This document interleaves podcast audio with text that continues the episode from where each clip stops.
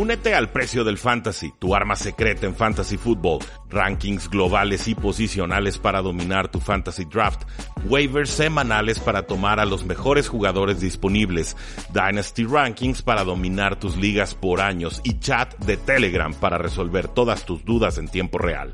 Visita stam.store diagonal precio NFL o da clic al link en este episodio para suscribirte.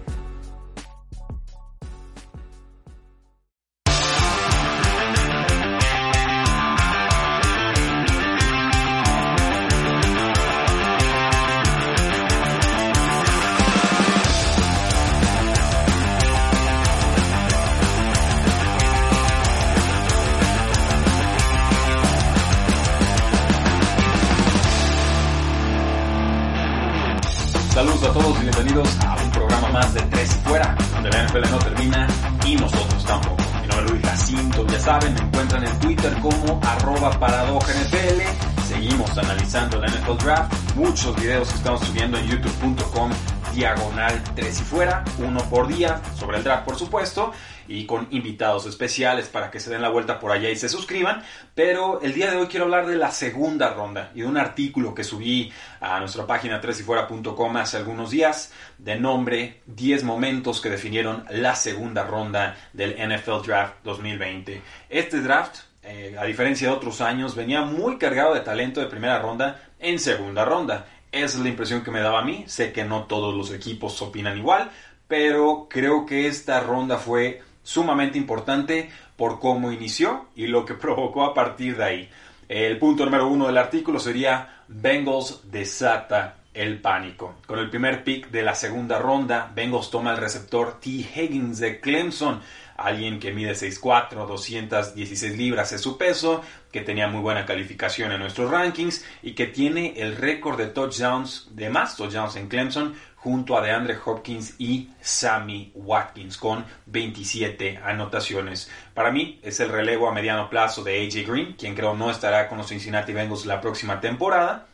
Pero el hecho de que Cincinnati abriera esta segunda ronda con un receptor hizo que un montón de equipos hicieran lo mismo en esta ronda. Los Colts tomaron a Michael Pittman de USC, los Jaguars se fueron con la Vizca Chenault de Colorado, que me encanta, los Broncos tomaron al velocista KJ Hamler de Penn State, Steelers se fue con Chase Claypool de Notre Dame, los Rams se fueron con Van Jefferson de Florida, no me encanta el pick, y eh, los Jets se fueron con Denzel Mims de Baylor. Entonces, pone ahí la, la, tónica Bengals, dice vamos con receptor y los demás empiezan a acelerar porque sí, había mucha profundidad y talento en la posición, pero no todos eran jugadores calibre primera ronda y creo que eso es lo que estaban buscando estos equipos. En total, 13 receptores fueron tomados en primera y segunda ronda, con lo cual se supera el récord de 12 receptores tomados en ronda 1 y 2 en 2015. Esa fue la clase con Odell Beckham Jr., con Mike Evans, con Devante Adams, con Jarvis Landry. Entonces es una clase poderosa y la expectativa sería que esta la igualara o la superara.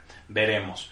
Punto número 2. De titulares irrelevantes. Con el pick número 35, los Lions se fueron con el corredor de Andre Swift de Georgia. Adiós, Kerrion Johnson. Con el pick 41, los Colts toman al corredor Jonathan Taylor de Wisconsin. Adiós, Marlon Mack. Con el pick número 52, Rams toma al running back Cam Akers de Florida State. Adiós Daryl Henderson. Y con el pick 55, Ravens toma al running back J.K. Dobbins de Ohio State. Adiós Mark Ingram. NFL significa not for long o no por mucho tiempo. De todo este grupo, creo que el que más me gusta para que aguante la titularidad, o sea, que ante la competencia nueva y con alto capital de draft que le acaban de poner, Creo que sería Kerryon Johnson, que es un jugador muy talentoso, que corre bien entre los tackles, que simplemente las lesiones no le han permitido brillar todo su esplendor en las últimas campañas. Y es un corredor distinto de Andre Swift, que para mí es el segundo mejor receptor de la clase entre los running backs, detrás de Clyde edwards helaire que ya es de los Chiefs. Pero Kerryon Johnson me sigue pareciendo un jugador muy relevante. Simplemente los Lions se, cansaron o se fastidiaron de las lesiones. Entonces, si las lesiones respetan a Kerryon Johnson, yo sí puedo ver que comprometa mucho la temporada de novato de DeAndre Swift. De ahí en más, Jonathan Taylor es mejor que Marlon Mack, que no es ningún cojo, pero tarde o temprano Taylor tiene que quedar de titular.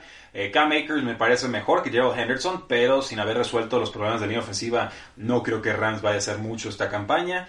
Y J.K. Dobbins me parece un fit perfecto para los Baltimore Ravens, sobre todo porque Mark Ingram eh, está acostumbrado a jugar en, dúo, o sea, con Alvin Kamara o con algún otro corredor en, al inicio de su carrera. Casi siempre era un 2, a veces el 1, a veces el 2 y creo que ahí podría empatar muy bien Jake Dobbins, que por el sistema, por poder como receptor, en protección de pase, detectando blitzes, etcétera, me parece un jugador sumamente competente.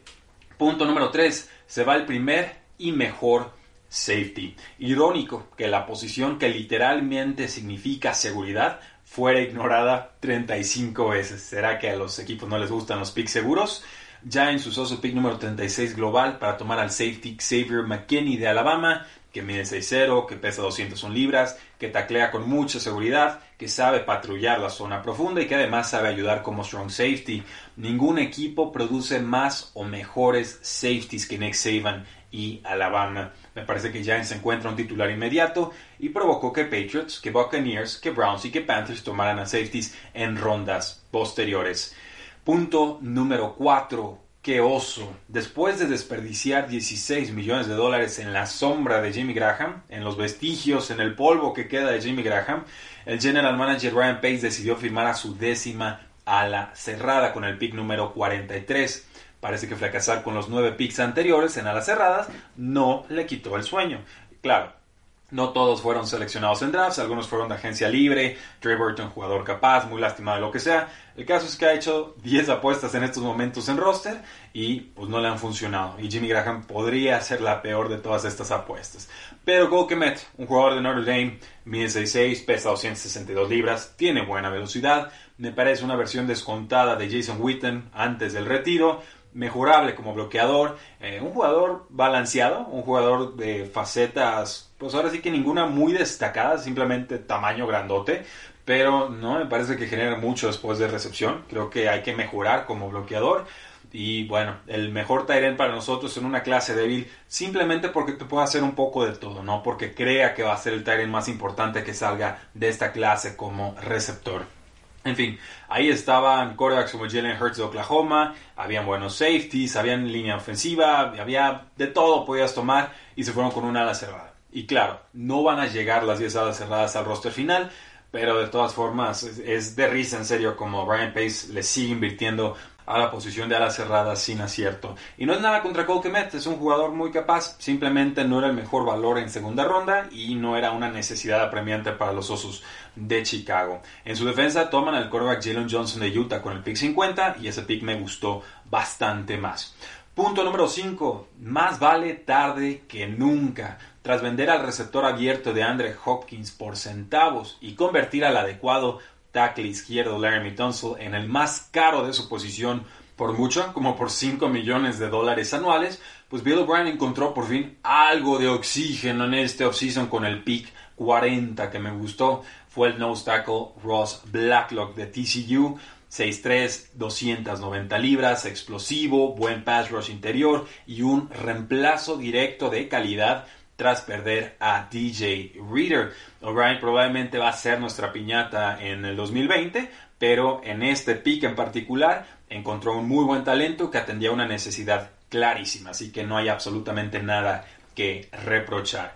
Punto número 6. Muchos picks no equivalen a buenos picks. Me parece que Dolphins forza selecciones por necesidad a final de primera ronda, en segunda ronda usa su pick 39 en el guardia Robert Hunt de Luisiana y el pick 56 en el nose tackle Raquan Davis de Alabama. Eh, lo de Hunt lo entiendo, te juega de guardia, te juega de centro, es bueno en bloqueo terrestre y refuerza las trincheras que hay que reforzarlas porque tu Tagovailoa viene de una lesión importante. Con la segunda elección sí tengo un poco más de problemas. Dolphins fue la defensa número 27 contra el ataque terrestre. Davis les va a ayudar. Mide 6'6, pesa 311 libras pero no es explosivo, no presiona mariscales de campo y esto es, preocupante porque estuvo rodeado de mucho talento en su universidad y aún así no estuvo produciendo. O sea, la ofensiva no se enfocaba en detenerlo a él y aún así no produjo. Entonces, ¿qué podemos esperar de él como jugador de la NFL? Pues que detenga el juego terrestre, pero eso me parece que lo puedes conseguir o resolver de forma muy barata en agencia libre. Los linieros contra el juego terrestre se compran barato y a granel en agencia libre, ese es mi punto. Entonces, invertir una segunda ronda en ese rol, para mí, para mí, es un desperdicio de capital. Punto número 7. Aparece Patriots. Toman al safety Cal Duggar de Eleanor Ryan, un explosivo superatleta de segunda división, y Belichick, pues ahí se inspira en Calvin Noy y en Jamie Collins para hacer su siguiente pick, el pick número 60. Toma al linebacker Josh Uche de Michigan, quien se reúne ahora con su ex compañero colegial Chase Winovec, que lo tomaron el año pasado. Y Uche es un jugador sumamente intrigante. Ahí les va. 6'1 de altura, 245 libras, 33.5 pulgadas de extensión de brazos, que es muchísimo para ganar en cobertura de pase y como blitzer. Pro Football Focus lo califica como eh, uno de los mejores pass rushers de las últimas dos temporadas. La calificación eh, redondeada o promediada sería de 91.7, que es altísimo. Y bueno, el tackle ofensivo de primera ronda, Jedrick Wells, dijo que fue el jugador más difícil de defender en el Scouting Combine, donde por supuesto estaban todos los talentos de primera, segunda y tercera ronda. Me parece exactamente la clase de jugador que los rivales no deberían de permitir que llegara a Bill Belichick, porque es versátil, porque lo sabe aprovechar, porque tiene un molde, porque es como Calvin Noy, porque es como Jamie Collins. O sea, él encuentra un jugador que por condiciones físicas pueda ser importante, pero no prototípicas para eh, pass rusher, etc. Y los explota, los aprovecha y los utiliza de formas sumamente complicadas y difíciles de descifrar para las ofensivas. Creo que le acaban de dar un arma peligrosísima a Bill Belichick y se llama Josh Uche de Michigan. Punto número 8. Titans detiene la caída de Fulton.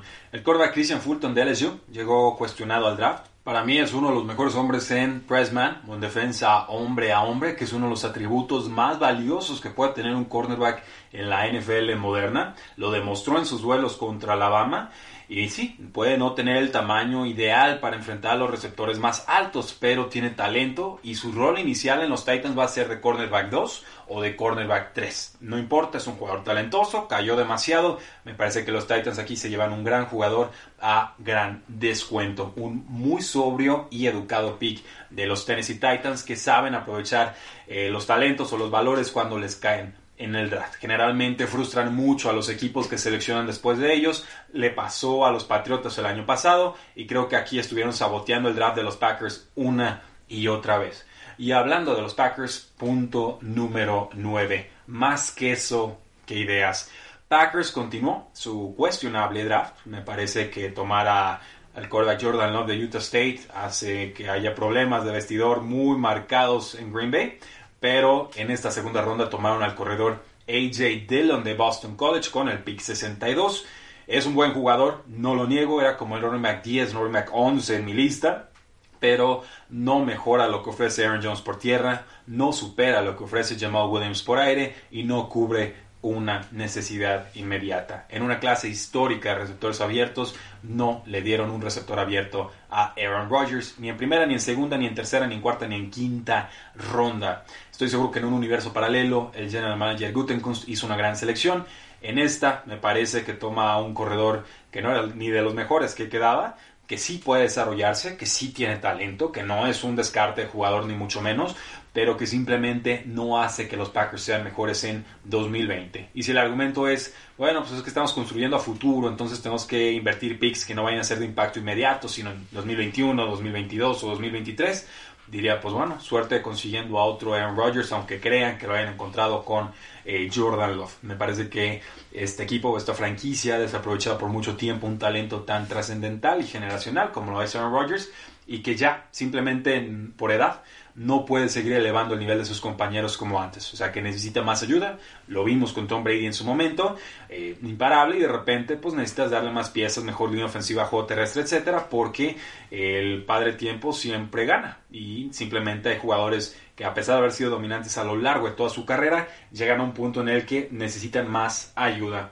Peyton Manning, otro ejemplo clarísimo. Pero creo que no le queda claro esto a los Green Bay Packers y creo que están a punto de desaprovechar los últimos años de Aaron Rodgers. Y el punto número 10, Eagles toma a Jalen Hurts. Para mí, esta es la gran sorpresa de la ronda 2. Y lo sé, que es la posición más importante en la NFL. Aún así, resulta extraño que un equipo con coreback joven, productivo y recién renovado como Carson Wentz elija a otro coreback tan temprano ni la quiniela más salvaje anticipaba este movimiento. ¿Quién es Jalen Hurts? Es un jugador que empieza con Alabama, candidato al MVP de la temporada, se cambia a Oklahoma. Eh, pues con Rick Riley pues se convierte en una máquina terrestre corriendo entre los tackles, corre con más poder que elusividad, o sea, si lo visualizamos como corredor hay que pensar en Cam Newton, no en Lamar Jackson, pero eh, aún no juega la velocidad del instinto como pasador, o sea, detecta el espacio, detecta la oportunidad, encuentra dónde tiene que lanzar el pase, y duda un instante. Y esa duda es la que evita que el pase sea completado o que el defensor se interponga en, en, la ruta y obviamente deje el pase bloqueado o interceptado. Hay una progresión colegial muy importante. En Oklahoma brilló bastante por la vía aérea y esto me hace creer que va a mejorar de la misma manera en la NFL. No llega para desplazar a Carson Wentz. Tampoco llega para jugar 5 a 7 snaps por partido. ¿eh? Nadie toma un jugador en segunda ronda para ponerlo en 5 o 7 snaps. Es un quarterback 2 de alto calibre que debe mejorar, que será usado en las clásicas RPOs o las Run Pass Options colegiales y que pues va a ser más Tyson Hill que Tyson Hill. Dentro de tres años, si todo sale bien, Filadelfia tendrá un excelente activo para reventa y si se lastima Carson Wentz tendrá un quarterback muy viable, de los mejores suplentes en la NFL a mi parecer y por eso no reprocho el pick. Me parece que hay un talento, que hay un descuento. Me parece que Jalen Hurts se pudo haber ido al final de primera ronda perfectamente, que Eagles espera que lo toma en segunda y que ahora tiene bien cubierta la posición de Cora, que es un, puesto en el que ha sufrido por el tema de las lesiones últimamente. Entonces, esto cuestan los quarterbacks con potencial de titulares y no se los puedo reprochar. De hecho, me gusta bastante el pick, aunque la reacción instantánea o inmediata fue pensar que están tratando de reemplazar a Carson Wentz. Ya cuando lo reflexionas un poco más, alcanzas a entender por qué Águilas está tomando todas las precauciones y cubriéndose en la posición más importante en el campo. Estos, damas y caballeros, son mis 10 puntos o 10 momentos que definieron la segunda ronda del NFL Draft 2020. Pueden encontrar este artículo en tresyfuera.com. El próximo episodio se lo vamos a dedicar a la tercera ronda y como ha habido buena respuesta a estos artículos, a pesar de que no ando muy libre de tiempo, creo que vamos a hacer uno más de los 10 momentos que definieron la cuarta, quinta, sexta y séptima ronda. Los vamos a, a combinar porque también pasó mucho, bastante importante de la cuarta a la séptima ronda. Por lo pronto, pues síganos en redes sociales, estamos en Facebook, en Twitter, en Instagram, sobre todo en YouTube. Ay, suscríbanse, activen la campanita para que les lleguen los videos en tiempo real. Hay un video por día, son de calidad, están gustando bastante y creo que si nos siguen no lo van a lamentar. ¿Por qué? Porque la NFL no termina y nosotros tampoco. Tres y fuera.